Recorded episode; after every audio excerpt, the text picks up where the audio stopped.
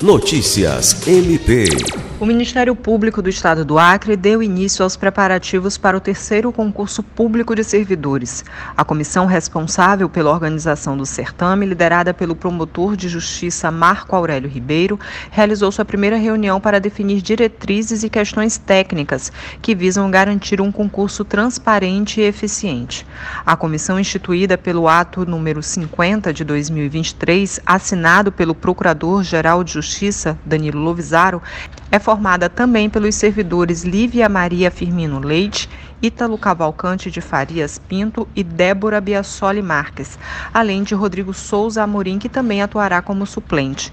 O presidente da comissão destacou a necessidade legal de realizar o concurso público para assegurar a independência dos servidores no desempenho de suas funções ele ressaltou que o MPAC já enfrentava um quadro defasado de servidores efetivos, tornando a realização do concurso uma medida essencial para suprir as demandas institucionais.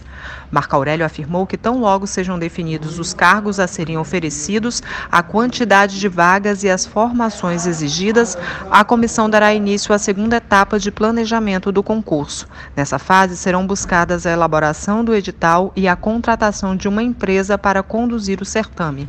Sâmia Roberta para a Agência de Notícias do Ministério Público do Estado do Acre.